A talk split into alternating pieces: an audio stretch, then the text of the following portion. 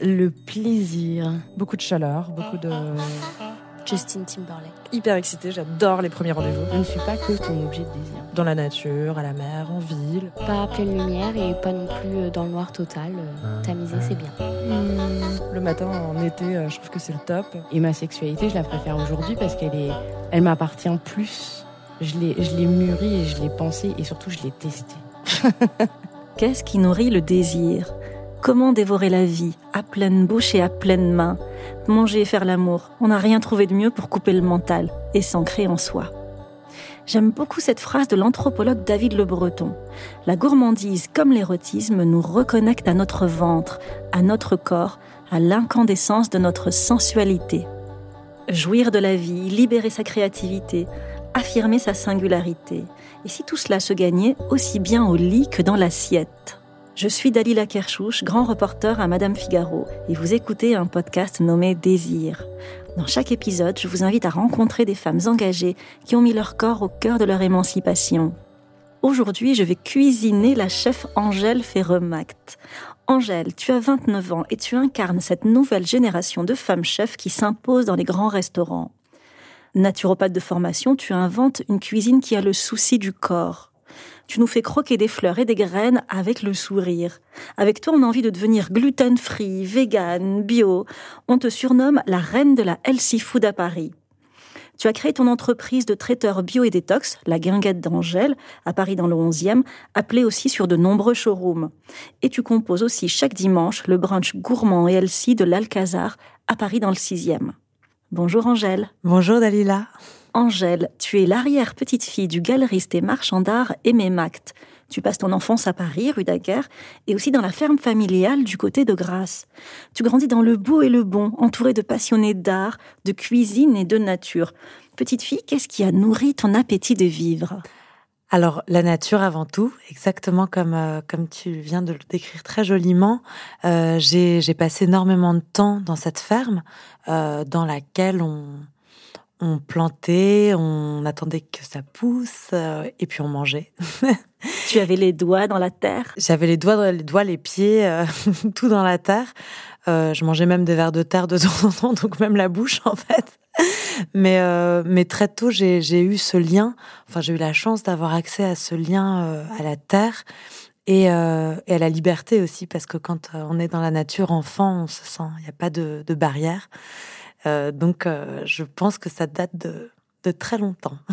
Et ton énergie débordante, est-ce qu'elle vient de là? Je ne sais pas. En tout cas, euh, je pense que c'est une multitude de choses et un, appétit qui, qui n'est pas que culinaire, mais aussi un appétit de la vie. J'ai lu dans une interview que tu gobais des huîtres déjà à un an et demi. Oui, ça, ma mère adore le dire, les huîtres, le roquefort le boudin. J'ai commencé très tôt à l'âge aujourd'hui où les enfants ne devraient pas manger ce genre de choses. Et quelle était ta place dans ta famille? Est-ce que euh, tu t'affirmais déjà dans les repas de famille ou pas? Alors c'est assez rigolo parce que je suis, je suis une fille entre deux garçons et hum, et je j'avais un souvenir un petit peu euh, fantasmé de, de, mon enfance et je pensais que qu'on exagérait un peu mes frères et moi en se racontant des trucs. Et en fait, on a numérisé toutes les vidéos de notre enfance euh, pour l'anniversaire de mon père et on s'est rendu compte qu'en effet, on avait vraiment eu une enfance euh, rigolote et complètement folle. On n'est jamais pas déguisé, on n'est jamais pas en train de faire des bêtises, etc. Donc, je pense que le, les enfants en général dans cette famille avaient le droit de s'affirmer et surtout d'exister euh, comme ils sont. Parce qu'on est tous les trois extrêmement différents, on n'a pas du tout fait d'études, été poussés à faire des choses très très spécial, mais on a tous les trois vraiment nos caractéristiques. Donc euh, moi, je m'affirmais vraiment dans la cuisine, oui. J'ai commencé à la faire très tôt et il n'était pas question qu'on me fasse manger des choses euh, pour les enfants. Et ce, le, fait d'avoir eu cet accès à la nature, je pense que ça m'a aussi offert euh, la chance d'apprécier le produit vraiment. Parce que comme on le voyait pousser, comme on le plantait, qu'on attendait qu'il mûrisse, etc., que je voyais l'impact que les saisons, le soleil, la pluie pouvaient avoir sur les aliments, ils avaient une, autre saveur, ils étaient déjà plus précieux euh, à mes yeux. Et, aussi, quand on mangeait de la viande, euh, on mangeait des, amis, parce que euh, ces, ces, poussins qui devenaient coqs et qui se retrouvaient dans notre assiette, je les avais vus grandir et, et je m'en étais occupée. Donc j'ai eu ce rapport très tôt de de conscience par rapport à la nourriture. Et c'est pour ça que je, encore aujourd'hui, je mange très très peu de viande parce que je sais le prix que c'est, c'est le prix d'une vie. Donc je suis pas extrême, mais j'ai la conscience des aliments. Donc je pense que c'est ça un peu le secret. Et quel type de féminité ta mère t'a-t-elle transmise? Alors c'est très particulier parce que ma mère n'est pas du tout euh, fifi. Euh, J'avais pas de Barbie ni euh, ni de, de jouets de fille quand j'étais petite. En revanche, c'était une, une, une féminité tout autre. Donc évidemment dans la cuisine, même si les hommes chez moi cuisinent beaucoup aussi, mais dans les détails aussi, et dans le charme, et dans la retenue, et dans le mystère. Euh, elle m'a transmis une sorte de, euh, de secret que je n'arrive même pas à traduire aujourd'hui avec des mots, parce que euh, parce que c'est quelque chose de très subtil qui caractérise pour moi les, femmes aujourd'hui et, et, ce qui est un peu notre force.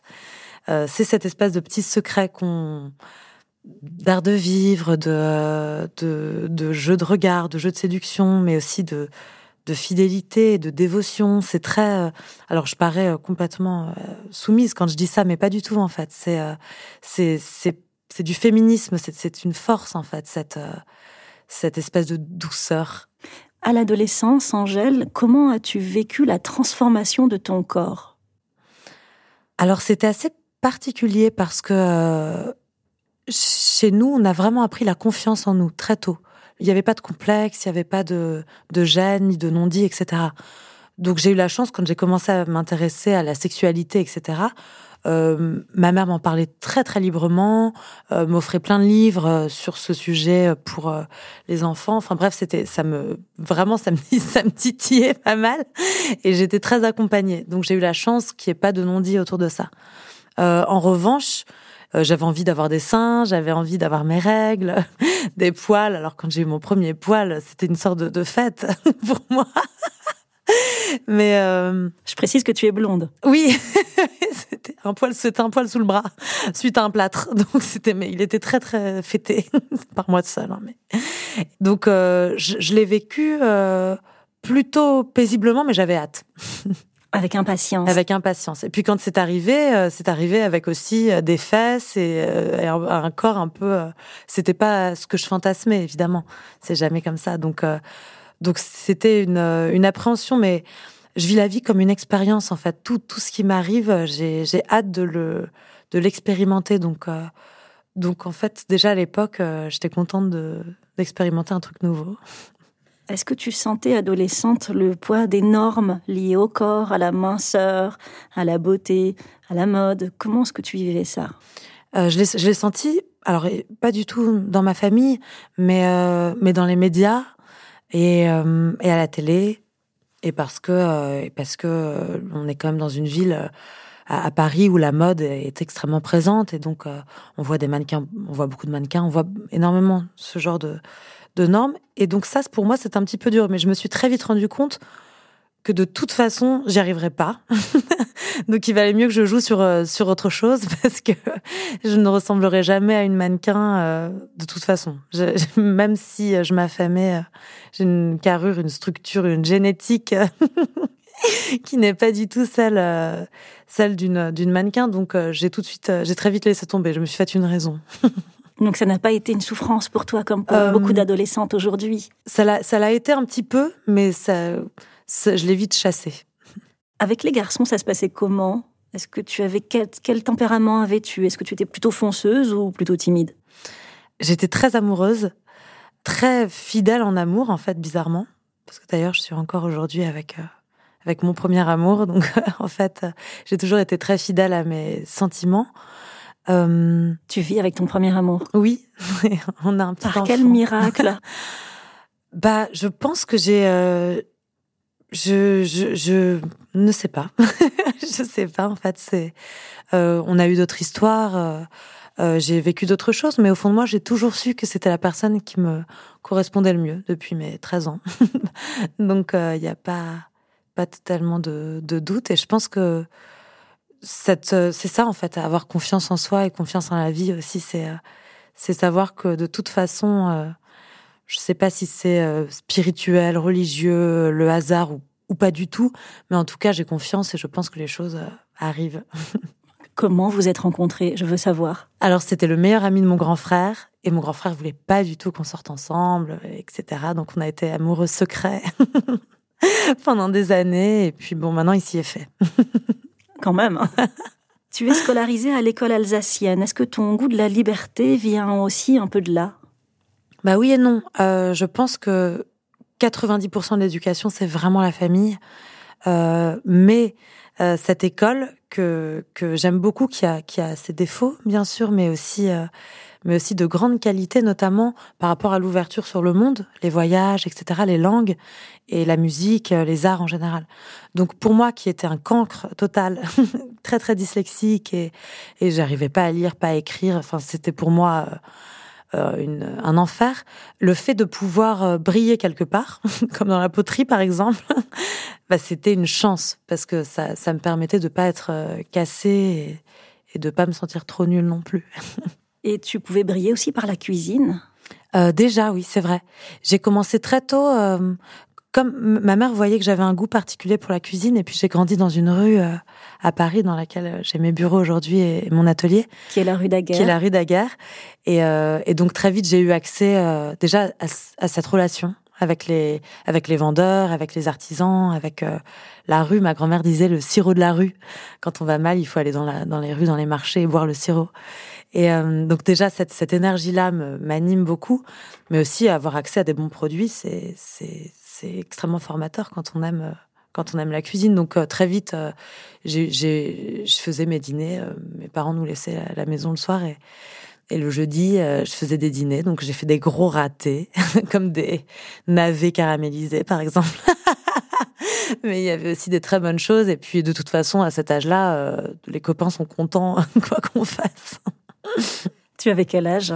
J'ai dû commencer à 14 ans, je pense. Tu cuisinais déjà pour tes copains à 14 ans? Ouais, je cuisinais déjà euh, beaucoup.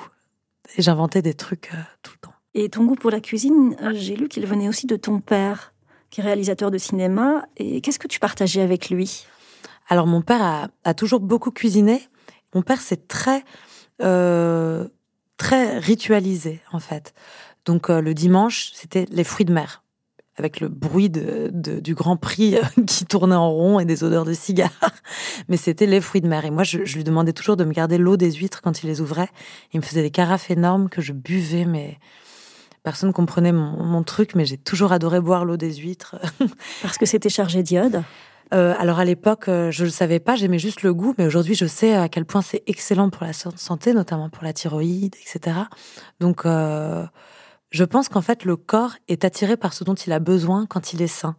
Donc, euh, donc à mon avis, j'ai, comme à cette époque-là, j'avais pas d'addiction au sucre, à ce genre de choses, euh, j'étais attirée par ce qui, ce qui me faisait du bien. Donc, si je suis attirée par le chocolat, t'as peut-être besoin de phosphore euh, ou une petite carence en magnésium. Très vite, Angèle, tu as envie de larguer les amarres. Tu passes ton bac à San Francisco, s'émanciper de ta famille. Pourquoi c'était important pour toi et qu'est-ce que ça t'a apporté? Euh, Parce que j'étais dans un univers très joyeux, très confortable, mais j'étais pas euh, aveugle quand même et je me rendais bien compte que je faisais partie d'un petit milieu parisien élitiste et je me disais que c'était un peu dangereux et vital pour moi de de, voir autre chose et j'étais très poussée aussi par mes parents. Mon père qui a jamais voulu euh, que je sois dans, dans trop ancrée dans dans des milieux fermés. Donc j'ai exprimé le, le désir de, de partir à l'étranger et puis ça tombait bien parce que euh, mon école chérie voulait quand même avoir 100% de mention au bac, donc ils se disaient que ce serait pas mal que j'aille voir ailleurs. Donc ils m'ont bien aidé à, à, partir. Et j'ai été prise en, en essai euh, à San Francisco et j'ai passé un an euh, génial.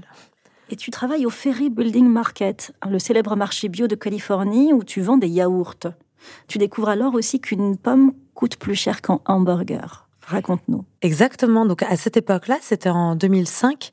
Euh, à Paris, on parlait pas encore tout à fait de locavorisme, etc. Donc déjà le fait de travailler sur un marché euh, paysan où euh, les paysans venaient eux-mêmes vendre leurs produits euh, le week-end, euh, c'était extrêmement euh, intrigant pour moi. C'est quelque chose que j'avais en moi depuis toujours, cette espèce de lien à la nature, mais que je devais un peu dont j'avais un peu honte euh, en ville parce qu'en fait euh, le côté fermier c'était pas sexy. Et là tout d'un coup je me rendais compte qu'en Californie ils avaient réussi à, unir euh, ces deux mondes que dont je fais partie en fait. Et, et donc ça m'a beaucoup plu. Et puis surtout oui j'ai été très choquée par de réaliser qu'en fait les personnes qui n'ont pas beaucoup d'argent sont presque obligées de mal manger parce que bien manger euh, ce qui est complètement paradoxal quand on y pense. Manger un fruit, un légume qu'on peut prendre soi-même, en fait, ça coûte plus cher qu'un produit raffiné, modifié, qui vient de loin. Enfin, donc ça, ça m'a, ça m'a beaucoup euh, interrogé. Je me suis posé beaucoup de questions à ce moment-là. Et c'est ensuite en Australie que tu découvres la healthy food. Raconte-nous. Alors, je suis partie ensuite en Australie pour rejoindre euh, mon frère aîné qui, qui faisait ses études là-bas et aussi beaucoup de surf. Donc, je me suis dit que j'allais un peu voir. Des surfeurs. Voilà. et, euh, et là, je travaillais pour, euh, parce que j'ai toujours quand même travaillé à côté, euh, je travaillais dans des bars à jus. Et à cette époque-là, en France, on n'avait pas du tout tout ça. On parlait pas de super super food, super aliments, d'açaï, de de spiruline, enfin tout ça, c'était très très nouveau. Et, donc là, je découvre tous ces produits un peu spéciaux. je commence à expérimenter moi-même leurs bienfaits. Et, euh, et puis c'est dans, dans, ma tête encore euh, la, la, graine continue à germer. Et je commence à aller euh, à comprendre ce que je veux, là où je veux aller en fait. Et tu en ressentais les bienfaits dans ton corps? De quelle manière? Bah, je pense que tout le monde a déjà fait l'expérience de, de, de se sentir fatigué ou raplapla après le déjeuner, ou au contraire euh, en pleine forme après avoir mangé quelque chose de sain ou fait du sport. Bah là, je l'ai expérimenté de façon très directe parce que parce que tout d'un coup on me disait ça ça va te donner de l'énergie. Donc je me disais ah bon? Ah oui, finalement. Quand tu rentres à Paris, Angèle, tu suis une formation de naturopathe. Tu as déjà alors le souci de soigner le corps par l'assiette. Oui, en fait, ça a commencé, euh, ça a commencé bien plus tôt parce qu'entre temps, quand j'étais encore euh, euh, adolescente, j'étais partie en Inde pour apprendre l'Ayurveda, la médecine traditionnelle indienne, qui est passionnante. Et, et et euh, cette vision holistique de la santé m'avait déjà, euh, je pense, euh, marqué au fer rouge. et, et, donc, quand je suis rentrée en France, je suis tombée par hasard sur une naturopathe chez qui je suis allée jeûner pendant, je devais rester cinq jours et je suis finalement restée deux semaines. Et j'ai expérimenté sur mon corps ce qu'était le jeûne. Et en fait, tout d'un coup, je me suis rendu compte que j'avais une clé entre les mains vraiment précieuse. Qu'en fait, euh, on avait en nous la possibilité d'être en bonne santé. Et tout d'un coup, quand on se rend compte qu'on peut vivre et même se soigner sans manger, sans rien, j'étais dénuée de toutes mes peurs en fait. Le jeûne, pour moi, a été une sorte de grand balayage et je me suis rendu compte que euh, ce qu'on nous avait enlevé en fait dans nos sociétés, c'était juste la confiance en nous. C'est d'ailleurs pour ça qu'aujourd'hui j'ai décidé d'accoucher de façon naturelle, etc. Parce qu'en fait, la confiance, c'est une clé qu'on devrait euh, qu'on devrait donner à tout le monde parce que déjà ça ferait des grandes économies, à mon avis à la Sécu, etc. Et surtout, ça, ça permettrait aux gens de, se sentir mieux. Euh, et donc le, jeûne m'a mené à la naturopathie.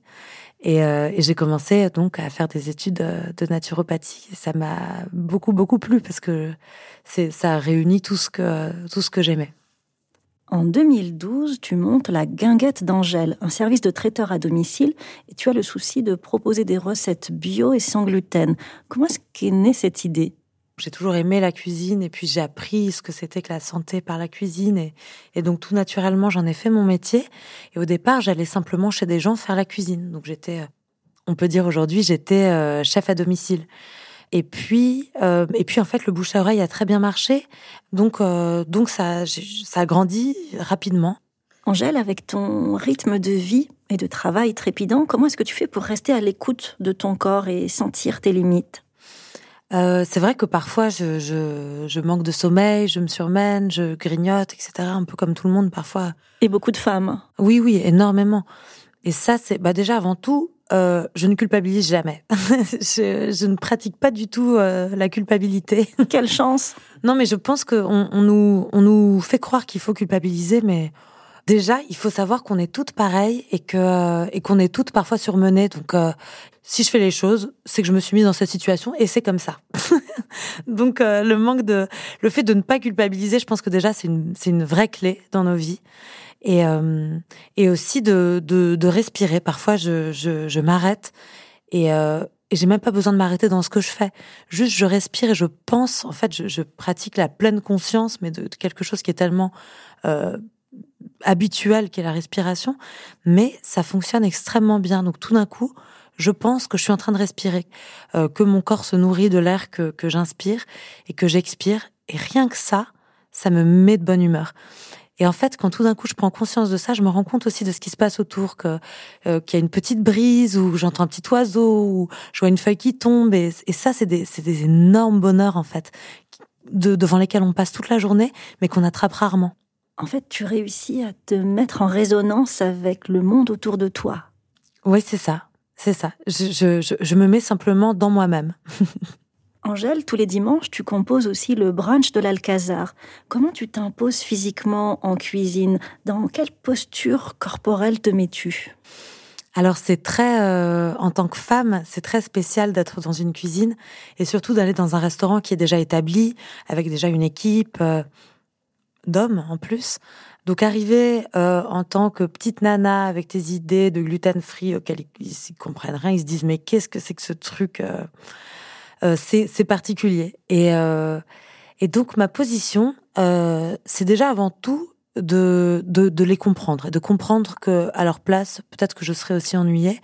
Se mettre à la place des gens, ça permet d'éviter euh, de, des conflits. Et euh, et puis aussi par l'humour, parce que euh, je pense qu'avec de l'autodérision, on arrive à beaucoup à beaucoup de choses. Donc quand ils se fichent de moi, je rigole bien volontiers avec eux parce que je comprends que ça puisse sembler un peu un peu euh, léger comme ça. J'ai pas, j'ai pas d'ego là-dessus. Et si on, rit de moi, mais je ris bien volontiers avec euh, avec eux de moi, de moi-même. Euh, si au final euh, on arrive à quelque chose de bien, en fait, il y a que ça qui compte, c'est le résultat. Et quand on travaille dans un milieu masculin, finalement, tout autant que les compétences, il y a le langage du corps aussi qui est important pour s'affirmer. Comment tu fais? Euh, je j'essaie pas de me travestir euh, euh, comme euh, comme malheureusement beaucoup de femmes sont obligées de faire en cuisine. Euh, c'est-à-dire? Bah c'est-à-dire on comme c'est très faut faire des gros bruits, faut porter des gros trucs, des grosses casseroles, chaud, oui chef, des trucs comme ça. Faut, faut c'est un peu l'armée et puis faut se comporter un peu comme un bonhomme, bouger. Bah moi je vais pas à l'encontre de, de qui je suis donc je le fais pas. Donc même si je suis pas non plus toute délicate à la base, donc ça aide aussi. Dans mon corps, je, je me positionne en fait euh, le plus possible dans moi-même, à l'aise avec moi-même. J'essaie d'être là où je dois être, euh, sans, sans, sans essayer d'être quelqu'un d'autre. On, on essaie souvent de se changer parce qu'on a peur de la réaction de l'autre. Mais en fait, si nous-mêmes on est sûr de nous, personne viendra nous, nous, nous le reprocher. Être une femme chef et c'est diriger. Comment est-ce que tu définis le leadership? Bah, comme quelque chose de bizarrement de, de communautaire. J'essaie de consulter mes équipes pour pour les décisions importantes, euh, de pas de pas trop leur imposer de, de, choses et surtout je leur fais confiance en fait. À partir du moment où je me suis entourée de, de certaines personnes, donc bon, je suis une, j'ai une équipe de filles aussi. Ça aide aussi. Ça, ça aide énormément. Euh, je, je, leur fais confiance et je et je et j'ai remarqué qu'en en faisant confiance aux gens, euh, ils ne nous déçoivent pas. Pour moi, le leadership, c'est, c'est, ça se fait ensemble. C'est ça, ma façon de voir les choses. Donc tu es une chef qui ne crie jamais Non, jamais. ah non, non, jamais. Déjà, j'ai une équipe très sympa et puis surtout, je pense que encore plus en tant que femme, on a encore plus de travail à faire là-dessus. Euh, sur nos, notre langage et notre expression. Parce que un homme qui crie c'est quelqu'un qui a, qui a de la poigne. Une femme qui crie c'est une hystéro.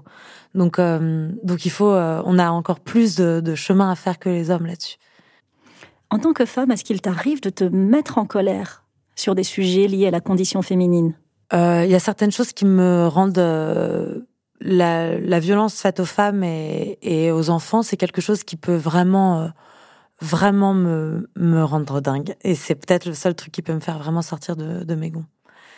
Et surtout parce que j'ai une histoire aussi familiale. Euh, euh, ma, ma, ma, tante euh, Marie Trintignant euh, a, est morte des coups de son compagnon et, euh, et donc elle a laissé quand même quatre orphelins euh, qui se retrouvent face à une justice qui a, d'après moi, été mal faite et aussi une maison de disques et tout plein de choses qui qui essaie de défendre l'indéfendable. Donc, donc pour moi, c'est un sujet qui particulièrement ça, et quand on touche aux enfants, qui est quand même la chose la plus pure et innocente au monde, ça peut vraiment me rendre dingue. Et tu étais proche d'elle? Très proche, oui. Et surtout de, de, mon cousin, de son fils, et puis, et puis mon père de d'elle, de, d'elle, oui, énormément. Et puis Nadine, sa, sa mère, et, et j'étais avec elle hier soir, c'est pour moi une personne très importante dans ma vie.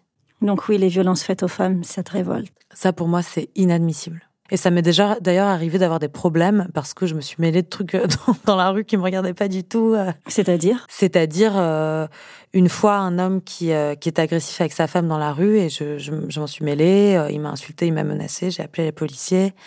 la femme, les policiers sont arrivés. La femme n'a pas voulu porter plainte. Elle était, elle était en sang. Euh, les policiers sont partis et je me suis fait poursuivre par euh, cet homme et ses compagnons, par exemple. Donc parfois, je me mets dans ce genre de situation, mais, euh, mais il n'est pas question que je change, en fait. Je n'arrêterai jamais de, de m'insurger devant une injustice l'affaire MeToo, le scandale Weinstein, ont libéré la parole des femmes euh, à quasiment à échelle mondiale. Est-ce que toi, tu as vécu de, la misogynie ou du harcèlement sexuel dans ta, dans ta carrière ou tes milieux, ton milieu professionnel? Pas vraiment. Mais tu n'as pas envie d'en parler. Voilà. non, mais en tout cas, j'ai, je, je n'ai pas vécu de gros traumatismes, mais je pense qu'en tant que femme, en fait, malheureusement, on a, on a souvent des, des histoires. Et la misogynie, comme, comme, comme je te disais tout à l'heure, euh, en cuisine, etc., je réussis à le tourner euh, de façon humoristique parce que je pense que c'est, c'est, enfin, pour moi, en tout cas, c'est la meilleure solution euh, pour gagner, pour, pour tout gagner. C'est-à-dire que les hommes se rendent compte qu'en fait, bah, ils sont un peu cons de faire ça, que finalement, c'est pas forcément vrai, et en plus, on gagne l'audience autour. et comment elle s'exprime cette misogynie en cuisine? Euh, bah c'est alors en cuisine vraiment c'est c'est c'est vraiment tout le temps. J'ai eu la chance de côtoyer des, grands restaurants grâce à Romain Méder et Alain Ducasse et en fait pas dans les, les grandes institutions finalement. Mais la, la misogynie en cuisine, c'est plein de trucs, c'est des petites réflexions tout le temps, c'est des petites blagues, c'est euh, c'est tout le temps quoi. Enfin, mais tout, même euh, tes comparaisons avec euh, tes chaudes, avec quand ils passent derrière, quand c'est machin. Tu vas passer à la casserole. Mais tout, voilà, on peut tout imaginer. D'accord, des blagues salaces. Voilà, ouais, tout. Et parfois, c'est, parfois c'est drôle. parfois, c'est vraiment drôle. Parfois, il y a des choses qui me font rire. Mais la limite, et là où ça peut blesser en fait la, la personne. C'est-à-dire que quand on a en face de nous quelqu'un qui n'est pas prêt euh, à rire de ça ou, ou que ça peut blesser, là c'est de la torture. Mais, euh, mais enfin, et puis évidemment, il faut pas que ça aille euh, loin dans la blague. Mais parfois, moi je fais des blagues, euh, je sais pas comment dire, misogynes contre les hommes. Il y a une grande sensualité aussi dans la cuisine. Pour toi, quel est le comble de l'érotisme dans l'assiette? En fait pour moi tout est érotique dans une assiette. Ça m'est arrivé de, de, vouloir tomber amoureuse d'un chef en, mangeant son plat ou ou de sans même euh, le connaître ou ou de euh, ou d'avoir envie de, de, de, tomber amoureuse ou de, quand on mange quelque chose qui est vraiment bon. La nourriture c'est quand même un peu comme l'acte sexuel d'ailleurs, c'est quand même mettre en nous quelque chose qui fait du bien et qui nourrit. Donc euh, en fait, la, nourriture, c'est comme des orgasmes gratuits tout le temps, dès qu'on veut. Faut faire attention au plaisir facile, mais c'est un peu ça. ça donne envie à t'entendre. Tu viens de donner la vie, Angèle, pour la première fois. Comment as-tu vécu la transformation de ton corps? Alors, bah encore une fois, comme à l'adolescence, j'étais excitée du changement. Évidemment, euh, j'avais des peurs quand même. Je me disais, mais comment je vais être? En plus, sachant que je, je suis très libre avec tout et surtout avec l'alimentation, je me disais mais je vais devenir énorme parce que je vais me priver de rien. Et, c'est ce qui euh, s'est passé Un peu. Qu'est-ce qui te faisait envie? Euh, bah, au début, en fait, comme j'avais des nausées, euh, je, la seule chose qui me calmait, c'est marrant parce que c'est l'opposé de ce que je, je cuisine, c'était du gluten. De... j'avais besoin de manger du pain, des, des pains au chocolat c'est, enfin, pour moi, cette expérience de la grossesse et surtout de l'accouchement, parce que la grossesse, je tiens à le dire aussi, donc ça, je, ne doute pas que ce soit merveilleux pour beaucoup de femmes, mais il y a aussi tellement de choses vraiment pénibles dans la grossesse euh, que c'est pas euh, un enchantement, c'est pas vrai. Euh, en revanche, ce qui est, rigolo, c'est que pour moi, ça a été plutôt l'accouchement, l'enchantement. et alors que c'est le contraire, on nous dit ah, tu vas souffrir, attention, aïe aïe aïe, j'ai eu mal, ma mère, mon truc, mon truc. En fait, pour moi, c'était un bonheur. Et j'ai accouché de façon naturelle et j'ai vraiment préparé la chose. Hein. C'était pas facile. Mais j'ai adoré cette expérience. Tu as accouché chez toi? J'ai pas accouché chez moi, j'ai accouché dans une maison de naissance qui s'appelle Le Calme.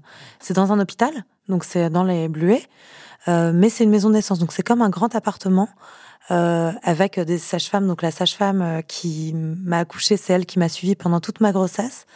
Euh, Abiba et qui, est, qui a continué à venir chez moi après et c'était une vraie rencontre avec cette femme c'était euh, c'était vraiment magique et et donc, euh, elle m'a accompagnée de la plus belle façon qu'on puisse. C'était, on a rigolé, mais tout l'accouchement, parce qu'en fait, ce qu'on oublie de nous dire, c'est qu'entre chaque contraction, euh, on n'a pas mal du tout. C'est du bonheur. On est shooté aux hormones, on est super bien. Et euh, cinq heures après, j'étais chez moi, normal en fait. Le soir même, on est au resto. Comme ça s'est bien passé, j'ai pas eu de produits chimiques, ni le bébé, ni moi. On était très paisibles. Et surtout, ça m'a permis de, de, et c'est ce que je voulais en fait vraiment, de ressentir dans mon corps tout ce qui se passait. Parce que parce qu'en fait, on parle de douleur, on ne peut pas vivre bien quelque chose quand on nous dit que ça va être atroce. Euh, alors que, en fait, j'ai lu énormément de témoignages d'accouchements positifs. Et ça, on oublie de nous, nous, le dire. On nous, on nous fait peur. Encore une fois, on nous enlève notre confiance en nous. Et euh, donc, cette clé de confiance de femme, c'est tellement précieux. J'essaie pas là de mettre de la culpabilité euh, aux femmes qui décident d'accoucher autrement ou qui n'ont pas eu des accouchements faciles, parce qu'évidemment ça arrive. Hein. Euh, absolument pas. Je pense encore une fois que la culpabilité devrait pas faire partie de nous et que chacun a son choix, fait son choix. Mais en tout cas pour moi, euh, vivre les choses et ressentir dans mon corps tout ce qui se passe et comprendre la descente, être, en, en, union totale avec mon bébé, c'était vraiment spécial. Et ça donne confiance en soi. Quand on est capable de faire un truc pareil, on a l'impression de qu'en fait on comprend pourquoi la femme se fait euh, un, rôle tellement euh, amoindri parce qu'en fait euh, on est tellement forte en vrai que ça c'est évidemment ça fait des jaloux. Et tu as prénommé ta fille Olympe, comme Olympe de Gouges. Bah oui, elle va peut-être faire une petite révolution. Enfin, elle fera ce qu'elle veut d'ailleurs. Quelle féminité as-tu envie de lui transmettre à ta fille? J'ai surtout, bah, un petit peu comme ma mère, euh, surtout pas une féminité euh, d'apparence. Euh, déjà, elle est jamais habillée ni en rose, ni. D'ailleurs, personne ne sait si c'est un garçon ou une fille encore. Mais mais j'aimerais lui transmettre cette ce bonheur d'être une femme en fait. Merci Angèle. Merci beaucoup Dalila. Et merci de nous avoir écoutés. Savourez la cuisine d'Angèle Ferromact à la Guinguette d'Angèle à Paris et tous les dimanches au brunch bio et vegan de l'Alcazar. Tu as publié La Guinguette d'Angèle et Délicieusement Green aux éditions Marabout, ainsi que les repas de fête végétale avec Alain Ducasse chez Alain Ducasse Éditions. Tu animes enfin une série documentaire sur la longévité pour France 5 et tu diffuses des vidéos de tes recettes sur ton site laguinguettedangèle.com. Je suis Dalila Kershouch et vous venez d'écouter Désir by Madame Figaro. Suivez-nous et abonnez-vous à l'émission sur toutes les applications de podcast iTunes, Deezer, SoundCloud, YouTube et Google Podcast. Vous pouvez aussi suivre Madame Figaro sur Facebook, Twitter, at Madame Figaro et sur Instagram, at Madame. Ce podcast Madame Figaro est réalisé avec Louis Média. À bientôt pour un nouvel épisode. Et surtout, d'ici là, n'oubliez pas, écoutez vos désirs.